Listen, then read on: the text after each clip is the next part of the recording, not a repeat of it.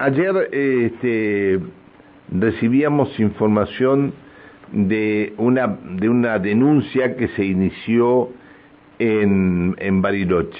Ustedes recuerdan eh, esto de eh, lo que tanto se mencionó a nivel nacional de la visita que realizaron varios eh, funcionarios y jueces a la estancia de Lago Escondido, ¿no?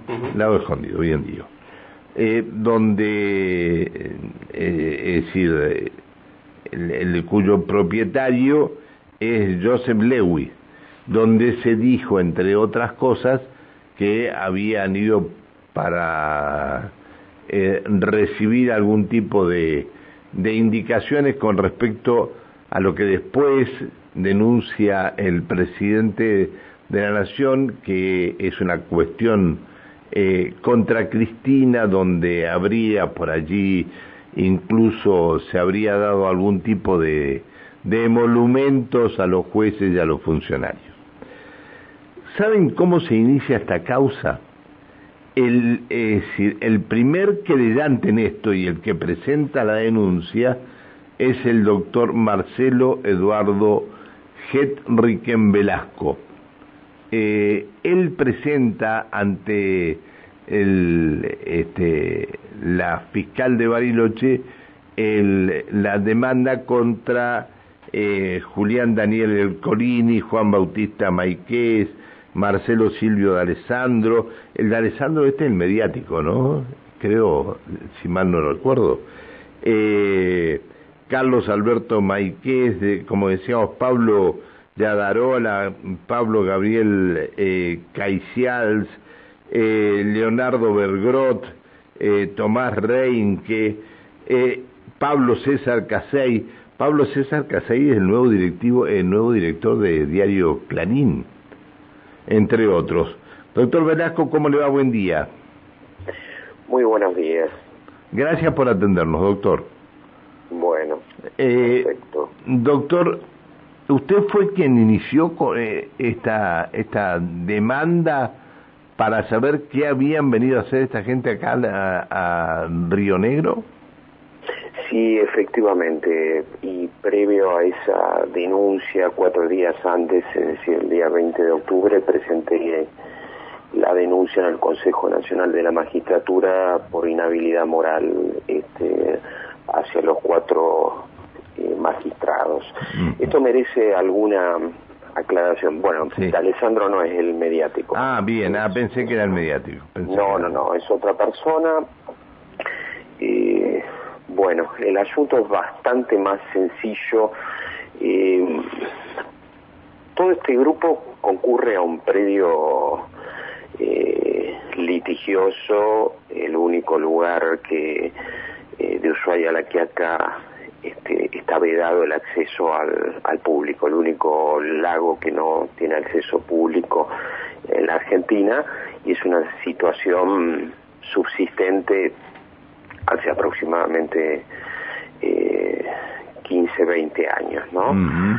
eh, bueno, me pareció que magistrados federales concurran a, a ese lugar ya los inhabilitaba moralmente porque están concurriendo un predio, repito, mm, en conflicto y en conflicto judicial y yo suponía que podían a futuro tener algún grado de, de intervención.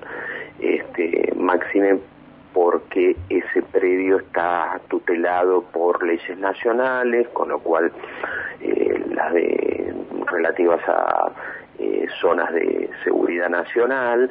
Eh, entonces suponía en ese momento que mm, podía este asunto podía llegar a, sus propios despachos.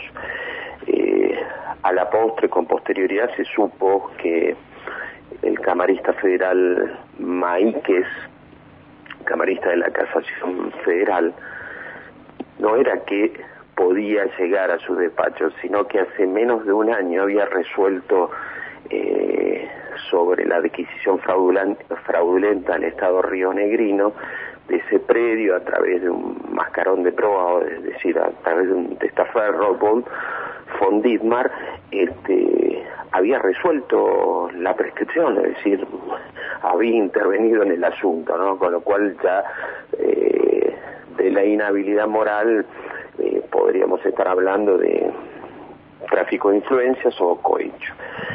Ahora, cuatro días después, el 24 de octubre, presenté la denuncia en, el juzgado eh, federal de Bariloche, mejor dicho, en la Fiscalía Federal de Bariloche, porque ya con información que estaba circulando en forma pública, eh, me parecía que ya había sospecha de tráfico de influencias agravado, incumplimiento de deberes del funcionario público, toda vez que los jueces por el artículo, o jueces federales, ¿eh? por el artículo 2 del reglamento de la justicia nacional tienen expresamente prohibido no solo recibir regalos, sino intervenir, eh, o sea, beneficiar a grupos de poder económico, este, o valerse de su cargo para recibir algún tipo de influencia o algún tipo de regalo. Entonces me pareció que había incumplimiento de deberes funcionario público, tráfico de influencias eh, agravado y Usted, ofrecimiento y recepción de dádivas, ¿no? Que son regalos de importancia.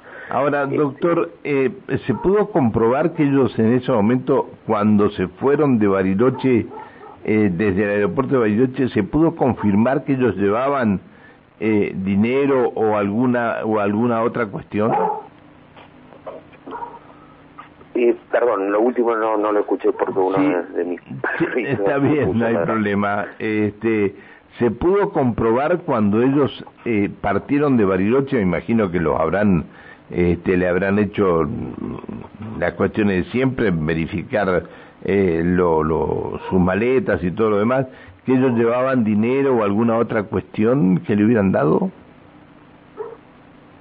No, no, no. Eh, esto es bastante más sencillo y complejo. No es que le, que le ofrecieron dinero eh, sino que les pagaron un viaje que oscila entre los 5 mil a los 10 mil dólares. Lo ah. llevaron Le Archet en un vuelo privado, ¿me explico? En un vuelo privado los cuatro magistrados este, les dieron alojamiento, comida, paseos en helicóptero, este, además por cuenta y orden. Yo eh, sospechaba que podía ser este, aparentemente a cargo del ministro de Justicia de la ciudad de Buenos Aires. En esto hay que poner eh, la atención que el ministro de Justicia integra el poder ejecutivo de la ciudad de Buenos Aires, con lo cual eh, el convocante eh, Juan Bautista Maíquez, que es un joven de no llega a los 40 años, que es el hijo del juez, este convocaba a ese tipo de reunión este, por otro lado, él tiene un cargo importante, nuclea o fue elegido por eh, a nivel internacional como eh, presidente de una asociación de fiscales a nivel internacional. Y yo sospechaba que lo había financiado el gobierno de la ciudad de Buenos Aires.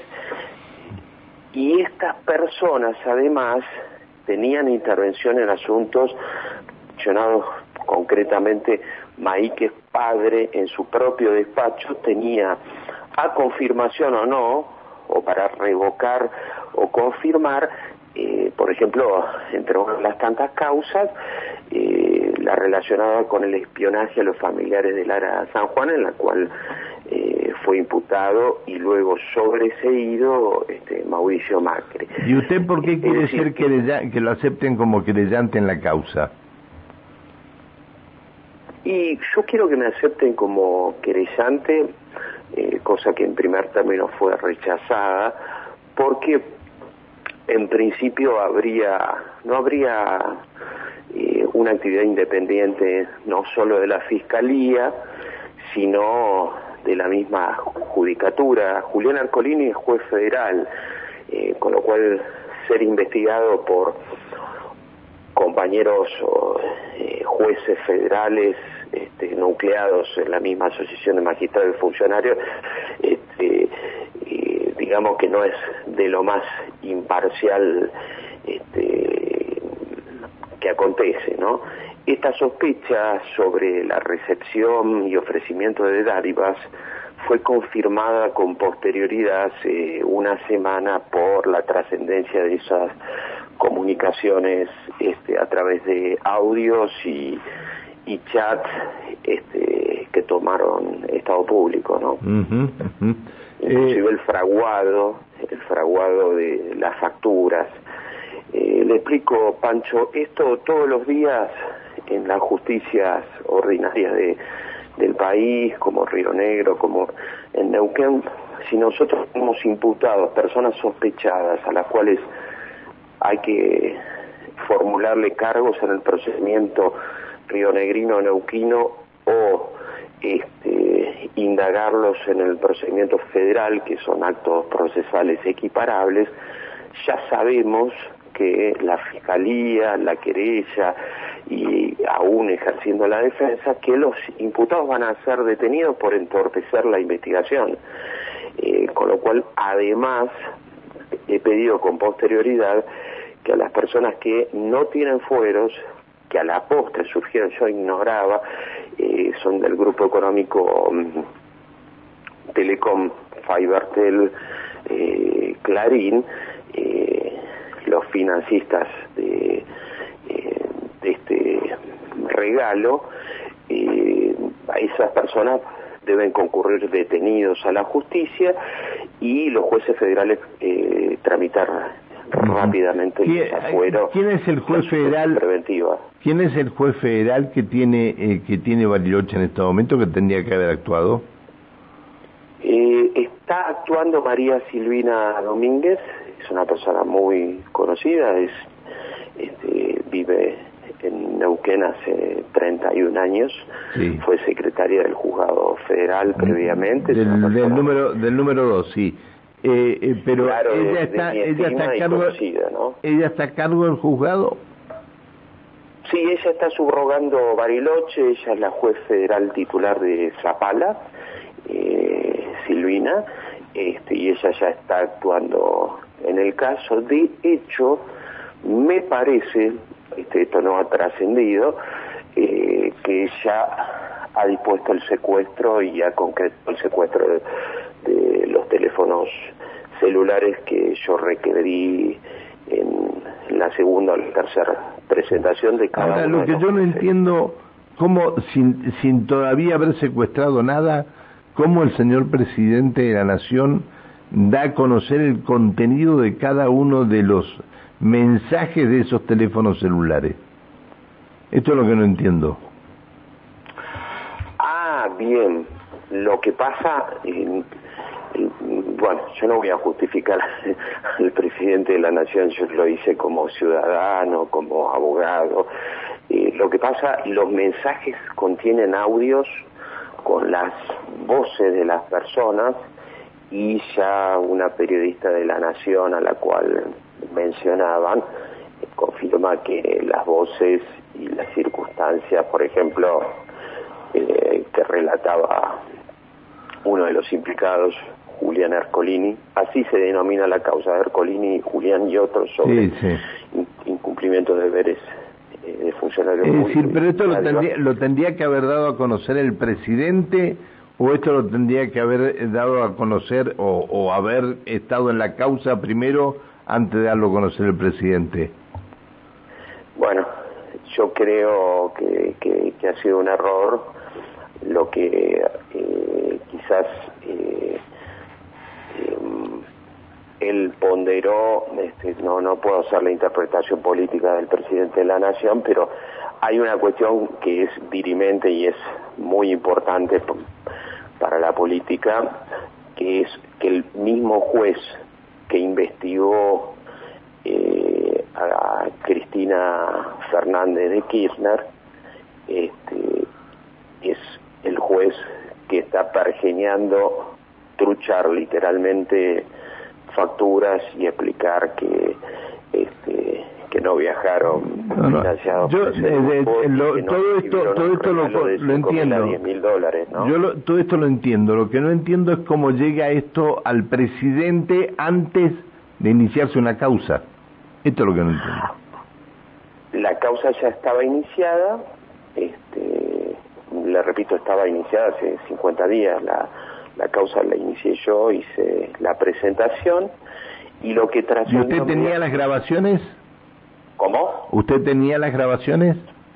No, no, no, las ah. grabaciones surgieron este, hace el domingo pasado, este, fueron publicadas en un, en un portal periodístico de... Sí, en página 12, sí, sí. No, no, en página 12 no. En un portal que se llama El cohete a la luna. Ajá. Este, fueron, fueron publicadas ahí. Este, es del palo, digamos. El, el cohete a la luna es es prácticamente lo mismo que página 12 y, y todo esto, ¿no? Ah, bueno, no, yo ese tipo de valoraciones no... Ah, bien, bien. No, mi denuncia no motivó ninguna cuestión ni partidaria ni política. Lo, lo grave... Usted en su denuncia sí hace referencia a página 12, ¿no? No, no. Ah, ¿no? Ah, yo lo leí no, mal. en absoluto. ¿Cómo? Que la leí mal entonces, es parte de la denuncia suya entonces, le pido disculpas. No, no, no, no. Eh, hago referencia a que habían publicado en otro, eh, se había publicado el manifiesto de embarque de estas personas que habían salido. a ver, eh, a ver, más allá de, de, usted que debe ser querellante, ¿esto también es una operación de inteligencia? Mm, yo no lo, o sea, esto es un ha trascendido como, como un hackeo lo del domingo pasado.